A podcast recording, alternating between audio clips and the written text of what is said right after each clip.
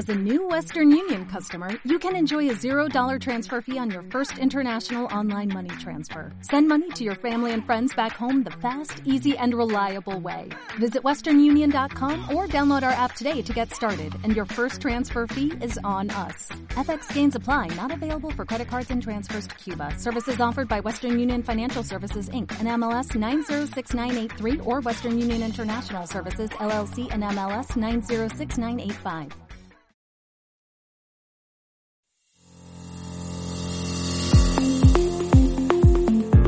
Canal Retina.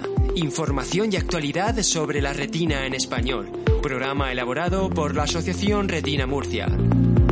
Presenta David Sánchez. Hola y bienvenido a un nuevo episodio de Canal Retina. Gracias por acompañarnos en esta nueva edición de nuestro podcast que como sabes puedes escuchar en las principales plataformas, en Spotify, en Google Podcast, en Apple Podcast, también en Evox y que también puedes seguirnos y verlo en el canal eh, de la Asociación Retina Murcia en YouTube. Además, también puedes proponernos cualquier temática, cualquier comentario a través del correo info arroba canalretina.org. Y también puedes entrar para ver eh, incluso y también leer eh, toda la información sobre todos los podcasts que hemos hecho en www.canalretina.org. Hoy vamos a conversar con Diana Valverde y nos va a hablar de un síndrome, de un síndrome ultra raro. Así que, sin más preámbulos, comenzamos.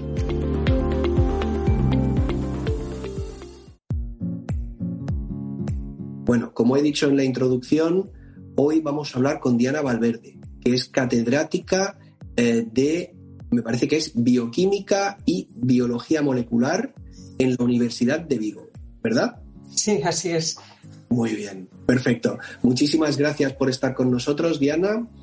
Eh, vamos a hablar, como decía en la introducción, de un síndrome, de un síndrome ultra raro. Y además de un síndrome que tiene también uno de sus síntomas, una de las características eh, de ese síndrome es eh, bueno, pues una distrofia hereditaria de retina, afecta también a la visión. Es el síndrome de Alstrom. Y bueno, pues lo que nos gustaría saber en primer lugar, es conocer un poquito acerca de, este síndrome, ¿no? En qué consiste y, cuándo fue definido. Eh, bueno, y conocer un poquito sobre él. Bueno, eh, hola David, gracias por, invitarme a estar aquí hoy con vosotros y efectivamente voy a, vamos a hablar un ratito sobre el síndrome de Alstrom. Es un síndrome, como bien has dicho, ultra raro. O sea, si las enfermedades raras son raras, este es todavía mucho más raro. Hay muy poquitos casos en el mundo. Y eh, también, como has comentado, eh, uno de los síntomas de este, de este síndrome es que tiene distrofia de retina. De hecho, en eh, los niños pequeños, una de las primeras cosas que se ve es ese movimiento de las pupilas involuntario, el nistagmus, y que eh, a lo largo de, las, sobre todo la primera década de vida, ya empiezan con una disminución de la, de visión, pero esa disminución de la visión no, no está sola. Está acompañada por otros, por otros síntomas clínicos, porque eh, al ser un síndrome nunca tiene una única característica clínica. Estos, eh, estos pacientes, además de esa pérdida de visión, tienen también una pérdida de audición. Tienen eh, una, desarrollan una resistencia a la insulina, más tarde se convierte en una diabetes mellitus. También eh, tienen eh, hipertrigliceridemia, que es un alto nivel de, de, triglicéridos en sangre. Y muchos de ellos, aunque no todos, también desarrollan una miocardiopatía dilatada. ¿vale? Además, a medida que aumentan la edad, en muchos casos aparece la obesidad, que eh, también es, eh, eh, dependiendo del estilo de vida, dependiendo del momento en el que se produce el diagnóstico, esta obesidad puede ser mayor o menor, ¿vale? O sea, es algo que va asociado al, al, síndrome, pero en muchos niños pequeños ya eh, cuando el síndrome está identificado, mm, lo, la, terapia del, o sea, nutricional y de, y de deporte hace que puedan controlar un poco esa, esa obesidad. He dicho también sí, que tienen pérdida auditiva, ¿verdad? Sí. Sí. Bueno, eh, complejo, complejo. Eh, te iba a preguntar si, si en alguna ocasión puede, puede dar confusión, eh, por ejemplo, con el síndrome de Usher, que también conlleva hipoacusia y, retinosis pigmentaria. No sé si son pacientes que a lo mejor pueden en su diagnóstico clínico llevar a esa confusión y, entiendo que el, el diagnóstico genético es fundamental o, seguramente confirma lo que, lo que pueda ser este síndrome. No sé cuántos genes están implicados, si nos puedes decir. Pues, eh, vamos a empezar por el principio. Eh, efectivamente, este, este síndrome es complicado porque además no todos los pacientes tienen exactamente las mismas características clínicas ni, ni la misma evolución. Eh, es posible que se pueda confundir con un síndrome de Usher, pero lo que pasa aquí que ya desde muy pequeñitos se van a ir sumando las otras características clínicas. Entonces, rápidamente, aunque en un inicio pudiese haber una sospecha de User, rápidamente se va a descartar. Y lo que sí existe bastante confusión es con otro síndrome que también eh, tiene asociado una distrofia de retina, que es el síndrome de Bardet-Biedel. Este otro síndrome de Bardet-Biedel, que también es complejo en su, en su, en su o sea, en sus características clínicas, comparte cosas con el síndrome de Armstrong como puede ser o sea, la, ceguera, la, obesidad, eh, puede haber eh, malformaciones renales que también aparecen en un porcentaje de los pacientes de Armstrong eh, y, puede haber afectación en otros órganos, ya no solo renales, sino pulmonar o hepático, que pueden hacer dudar entre si es un síndrome de Armstrong o un síndrome de Bardet. Las características clínicas que nos decantan entre uno y otro es que en la gran mayoría de los, de los pacientes con síndrome de Bardet eh, está descrito la polidactilia, es decir, que o en las manos o en los pies o en ambas manos y pies aparece un dedo extra. Y también es, eh, es que dentro del síndrome de Alström eh, no está descrito que exista, mm, digamos, un retraso em, un, retraso a nivel cognitivo a nivel cognitivo que sí está descrito en, el caso del síndrome de Bardet. ¿vale? y, Diana, eh, atendiendo a esas características que me estás dando, a ese fenotipo, mm. eh, en, nuestro país, has dicho, nos has comentado antes que es un síndrome ultra raro.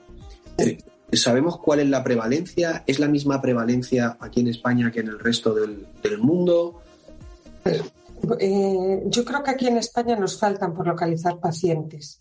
Eh, hay muchos pacientes que em, están perdidos, quiero decir. Nosotros, eh, cuando empezamos a identificar los pacientes con síndrome de Alström, eh, fue allá por los años, voy a contar, 95 a lo mejor, estábamos estudiando las distrofias de retina y teníamos un grupo que eran eh, distrofias de retina sindrómicas. Y de ahí empezamos eh, con los años a trabajar, a diferenciar los grupos del síndrome de Bardet-Biedl y de Alström. Nosotros hasta, hoy en día hay 13 pacientes de Alström identificados y registrados en la Asociación Española de Síndrome de Alström. Pero estamos intentando recuperar alguno más que yo he, visto descrito en algún eh, artículo científico que no lo tenemos registrado e incluso a través de, de, alguna reunión online que hemos hecho hemos visto que alguien de España se ha conectado. Entonces, bueno, estamos intentando todavía recuperar eh, algún paciente más. la prevalencia de la enfermedad es, o sea, es muy baja. De hecho, hay registrados en todo el mundo alrededor de mil casos. No hay grupos, o sea, en aquellos grupos en los que están aislados, o sea, poblacionales que están aislados, se, puede haber un, aumento más de, número de casos, pero en general solo hay que yo recuerde eh, una población de los em, franceses acadianos, que son franceses que emigraron de Europa para, la, para colonizar en una zona de Canadá, ¿vale? que, es la Acadia, y en, y en, ese, en esa población de acadianos hay un aumento del número de casos de, de Alstrom porque proceden todos de un ancestro común y mm. entre la población superviviente a día de hoy casi todos los casos corresponden a la misma mutación. Porque al final, no sé si antes me has dicho, eh, eh, ¿hay un gen implicado solo? ¿Hay más de un gen implicado? En, el estudio genético de, esta patología, eh, pues es curioso porque yo creo que es del, en, este, en este síndrome y es de las distrofias de retina sindrómicas como con un estudio genético más simple, porque solo hay un gen. Es un gen muy grande, es el gen, eh, eh, el gen ALS1, es un único gen que es responsable de eh, todos los casos, o sea, el 99% de los casos de síndrome de Armstrong tienen una mutación en este gen. la historia de este síndrome también es curiosa porque se etiquetó siempre como una una ciliopatía, que son aquellas enfermedades que están vinculadas a los cilios, como puede ser también el úser, que también está vinculado a, que los genes codifican pues, para proteínas que, están en la, estructura o, en la función de, esos cilios, que son como esos pequeños pelos que emergen de casi todas las células del, del cuerpo, ¿no? y que incluso a nivel auditivo hay unos cilios específicos y a nivel de, fotorreceptores, el propio fotorreceptor, es decir, las células de la retina, son cilios modificados. Entonces, en principio, eh, el síndrome de Armstrong siempre, bueno, y todavía está vinculado a ese grupo de ciliopatías, aunque por las alteraciones que aparecen como la diabetes mellitus o las, los niveles de, de triglicéridos altos, se, está se empieza a etiquetar como una enfermedad metabólica. Y esto es interesantísimo, pero es que además yo ahora te quería preguntar, vale, tenemos ese diagnóstico o un paciente con ese diagnóstico, eh, no, sé, no sé cuántos centros habrá, por ejemplo, aquí en España, nos escuchan también en, en Latinoamérica, no sé cuántos eh, centros especializados o con capacidad para poder diagnosticar adecuadamente este, este síndrome existirá en nuestro país, pero una familia, una persona recién diagnosticada de este síndrome, entiendo que su abordaje, el abordaje, tiene que ser multidisciplinar, o sea, hay diferentes órganos implicados y por tanto eh, una complejidad a, la hora de, su abordaje, de su seguimiento, ¿no? Sí, el, problema con estos pacientes es eh, que, mm, necesitan un abordaje multidisciplinar. Y sobre todo porque en, muchas, en muchos casos ese abordaje multidisciplinar eh, ayuda a, no voy a decir, o sea, paliar los efectos, pero por ejemplo, como he comentado antes, una obesidad que pueda llegar a niveles muy altos se puede controlar eh, se pueden hacer pequeñas mejoras eh, que pueden ayudar a, manejar mejor eh, esta enfermedad. No hay cura, obviamente no hay cura, no hay tratamiento específico para este síndrome porque es muy complicado el poder tratar una enfermedad que, tratar de base una enfermedad que afecta a tantos órganos y con tanta variabilidad. Quiero decir que en unos pacientes eh, están más afectados unos órganos y en otros no. Entonces, también eh, nos falta información sobre, sobre esa, esa, proteína que está codificada por ese gen ALS1. ¿vale? Sabemos que esta, esta proteína se encuentra y se expresa en la base del cilio, pero hemos llegado a la conclusión de que tiene otras funciones que todavía estamos estudiando para poder explicar por qué esa proteína funciona diferente en, el hígado, en, el corazón, en un ojo o, en el oído. Entonces, eh, estamos, eh, bueno, la gran mayoría de la investigación que se hace ahora, sobre todo lo que llamamos investigación básica, está dirigida a intentar averiguar qué papel hace este, este, esta proteína eh, Alstrom para poder, eh, poder establecer un, un, tratamiento. Es decir, si sabemos cómo funciona y sabemos qué es lo que está estropeando o qué proceso está estropeando, siempre podemos intentar eh, identificar un tratamiento que corrija esa, esa función o esa malfunción que está haciendo esa proteína. Pero entiendo que, eh, por ejemplo, evidentemente para la diabetes, pues sí que hay a lo mejor algún tratamiento para controlar ese síntoma, obesidad, pues también tratar de, eh, no sé si a nivel renal también, entiendo, evidentemente para, para por ejemplo, eh, la distrofia de retina, la retinosis pigmentaria no, para la hipoacusia, no sé si son personas afectadas que pueden llevar algún tipo de implante o, tienen que llevar audífonos? Eh, tienen que llevar audífonos eh, y, tienen que llevar audífonos. Son, eh, tienen que llevar audífonos. o sea, quiero decir, las características clínicas se pueden paliar en la medida de lo posible, pero que una a veces me pregunta, bueno, ¿y para cuándo un tratamiento? Digo, bueno, de momento, de momento no.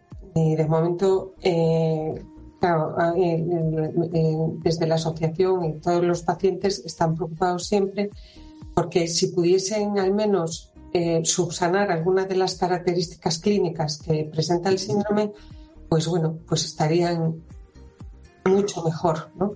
Entonces, por eso ese interés a veces es pues controlar la, la obesidad o controlar la diabetes o ver que no haya un, que se complique con un problema hepático o que no, que, no aparezca la fibrosis, o sea, aparecen muchas, muchas cosas y además es que, como decía antes, en cada individuo, en cada paciente, no siempre la evolución de la enfermedad es la misma. De hecho, dentro de la asociación hay un paciente de unos 50 años que a los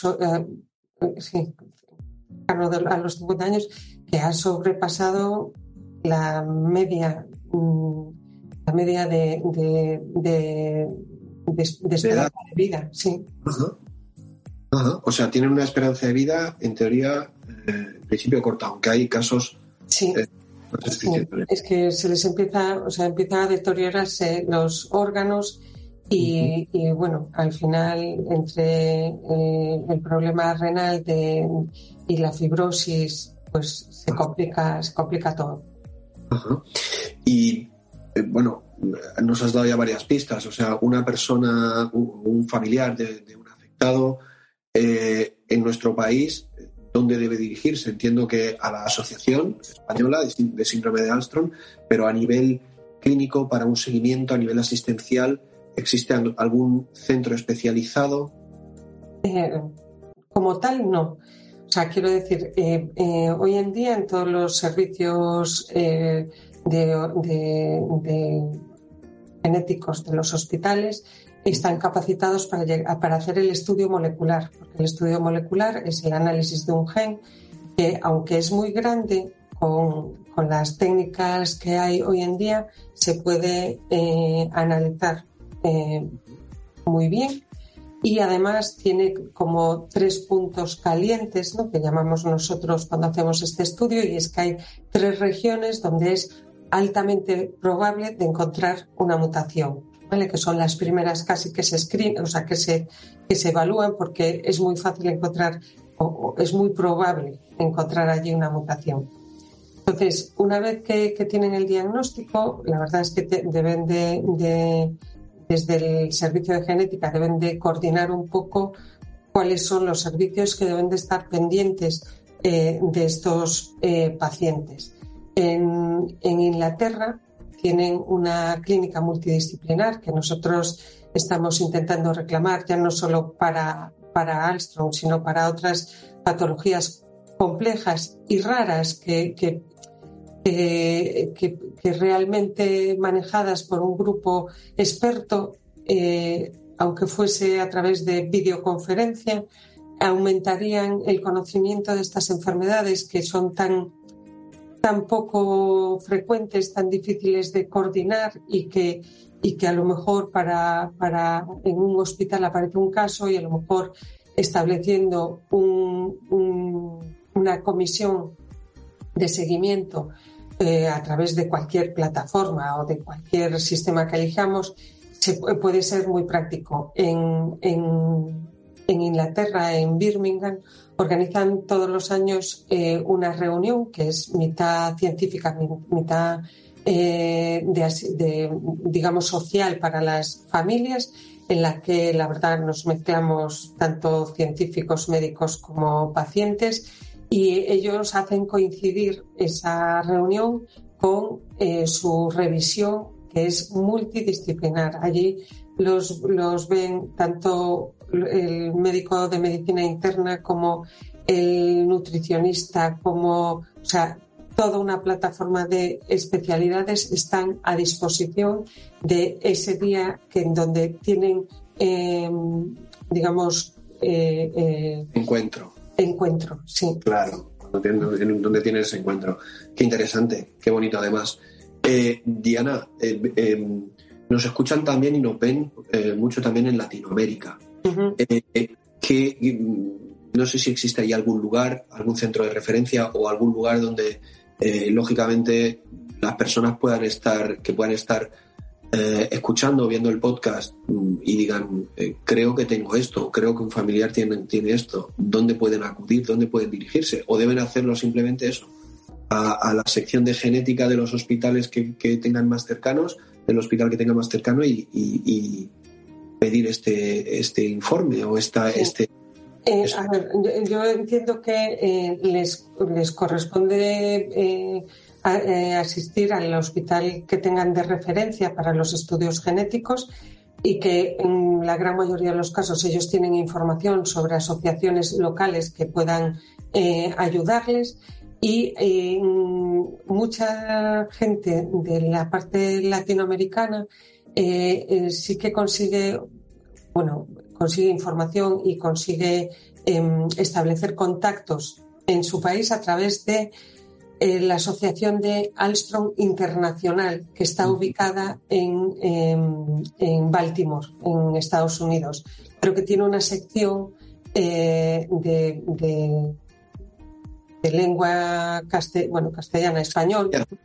Y que eh, nosotros estamos en contacto con uno de los chicos que está allí trabajando, que es Chase Palmer, y que en, muchos, en muchas ocasiones yo he hecho, yo también he tenido vínculos con pacientes de Latinoamérica para explicarles pues, un informe que han recibido o alguna algunas dudas que tienen. Y entonces, bueno, pues me llaman, contacto con ellos y a través de plataformas como la que pues estamos utilizando hoy, pues hablamos.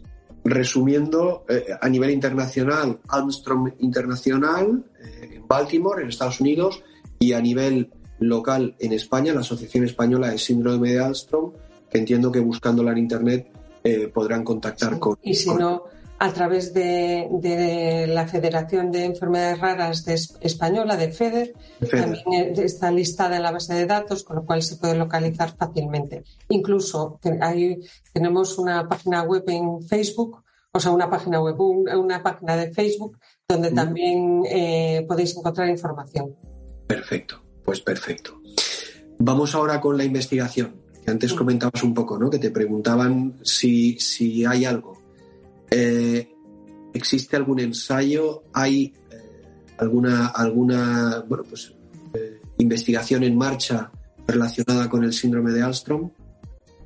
En, en Alstrom se están haciendo, se han hecho Eh, para el tratamiento de la obesidad se ha hecho un ensayo clínico eh, con em, trabajando con el receptor de la melacortina, pero es un ensayo que eh, se han agrupado pacientes de Alstrom y pacientes de Bardet-Biedel y en este caso han tenido mejores resultados con el síndrome de Bardet-Biedel. Em, por lo tanto, a nivel obesidad no hay ningún tratamiento especial más que la, la dieta y, el deporte en, el caso de estos pacientes. Después, a nivel de, la pérdida de visión, ellos, eh, o sea, el síndrome de Alstrom, estamos siempre pendientes de lo que ocurre para la retinosis pigmentaria, porque es una de las distrofias de retina más comunes que a nosotros nos da pistas sobre qué tratamientos puede haber y eh, en la actualidad, em, de momento, no hay eh, mucha, mucho tratamiento a ese nivel que se pueda ofrecer a los, de a los pacientes con síndrome de Alstrom. De todos modos, yo siempre digo lo mismo. Cuando yo empecé eh, a estudiar las distrofias de retina, muchos pacientes me preguntaban, ¿y de qué me sirve a mí hacerme el estudio genético si ya no tengo solución y, y ya tal? Decía, bueno, porque en algún momento haremos grupos de pacientes que tengan una, mutación en el mismo gen o la misma mutación y, les podremos ofrecer un tratamiento. Hoy en día esto es una realidad, cual yo no descarto que muchos de los procedimientos que ya están teniendo éxito se puedan trasladar con otro tipo de distrofias de retina. Entonces, bueno, yo soy una defensora de conseguir información porque la información genética nos aporta información a los pacientes, a los investigadores, a los médicos y creo que es muy importante hacerse el estudio genético. Animamos, animamos desde aquí, desde Canal Retina, desde el podcast, siempre, cada vez que hemos tenido oportunidad de hablar con, algún genetista y de, que nos cuente eh, eh, sobre, acerca de su trabajo, siempre animamos a ese diagnóstico genético que, puede confirmar un diagnóstico clínico previo, que puede modificarlo en base a ese resultado y que sobre todo nos da la certeza ¿no? para, luego un futuro y un posible tratamiento, bien sea por terapia génica o bien puede ser ¿no? que, a lo mejor a través de alguna otra eh, fórmula de, investigación, las células madre, la optogenética o cualquier otro tipo de, investigación que pudiéramos dar con, una solución, ¿no?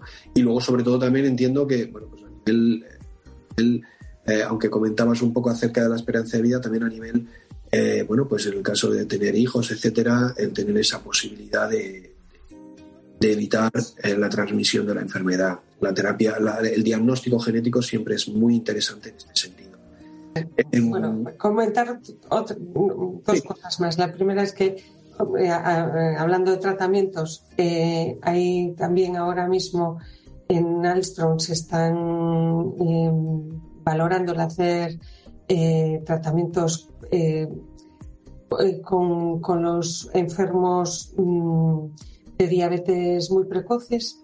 Están, están utilizando grupos de pacientes para poder ver si tratamientos con GLP-1 podría eh, eh, ayudar a esta diabetes que presentan eh, los pacientes de Alstrom.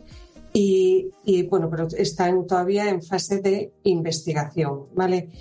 Y por otro lado, que me acabo de dar cuenta que no hemos comentado, que el patrón de herencia de esta, de esta enfermedad es lo que nosotros llamamos autosómico recesivo, ¿vale? El, el gen está localizado en el cromosoma 2 y es o sea, los padres de un paciente afecto con síndrome de Alstrom son ambos padres portadores.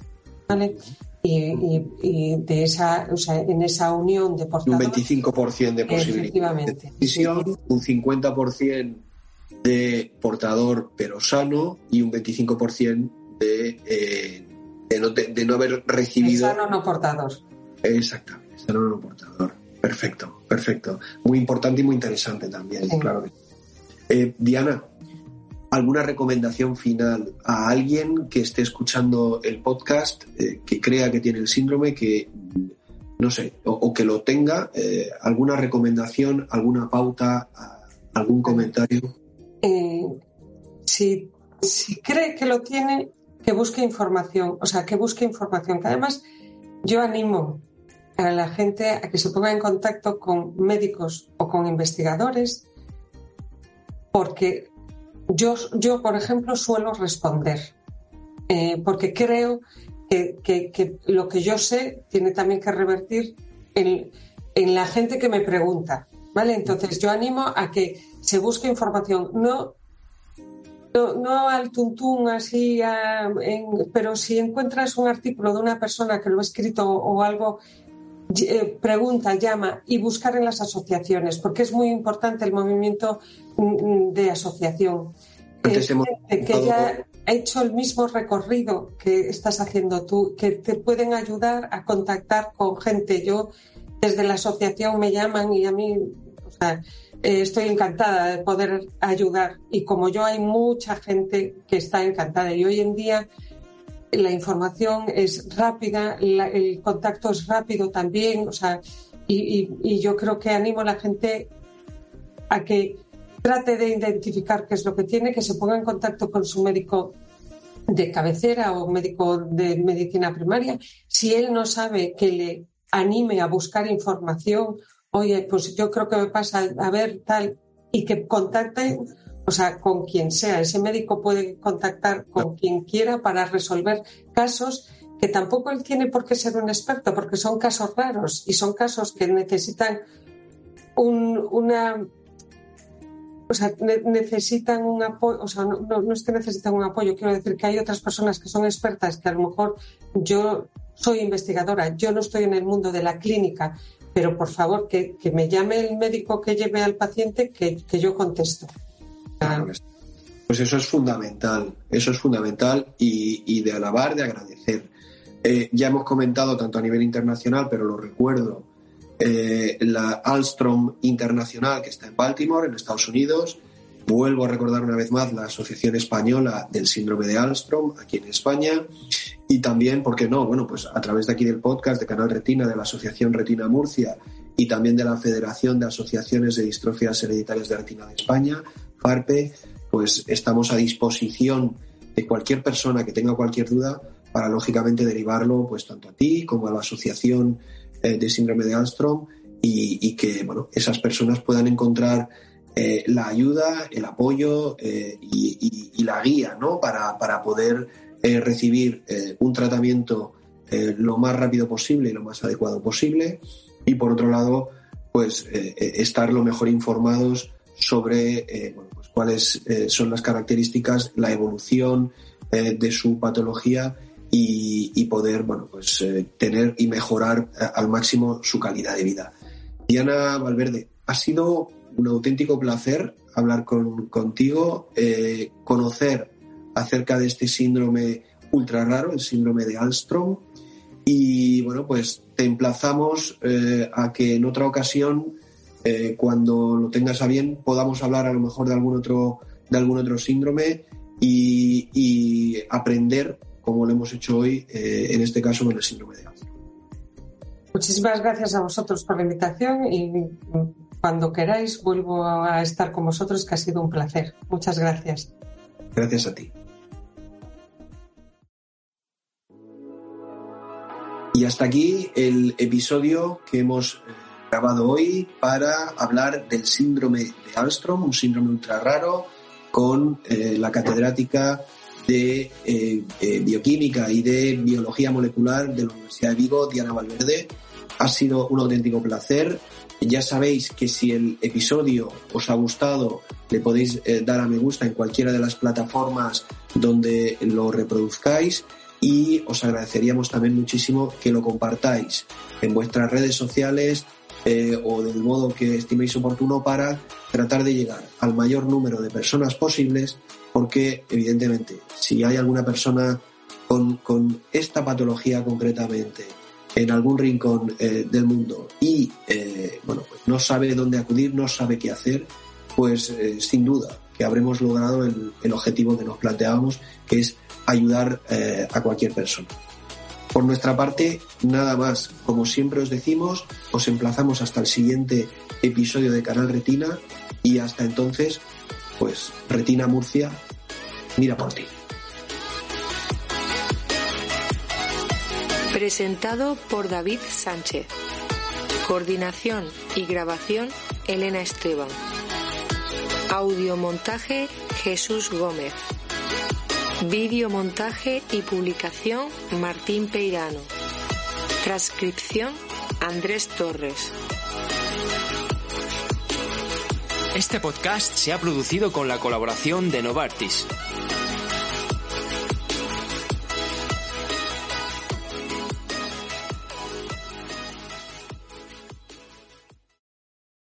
Dale más potencia a tu primavera con The Home Depot. Obtén una potencia similar a la de la gasolina para podar, recortar y soplar con el sistema OnePlus de 18 voltios de Ryobi desde solo 89 dólares. Potencia para podar un tercio de un acre con una carga. Potencia para recortar el césped que dura hasta dos horas. Y fuerza de soplado de 110 millas por hora. Todo con una batería intercambiable. Llévate el sistema inalámbrico OnePlus de 18 voltios de Ryobi. Solo en The Home Depot. Haces más. Logras más.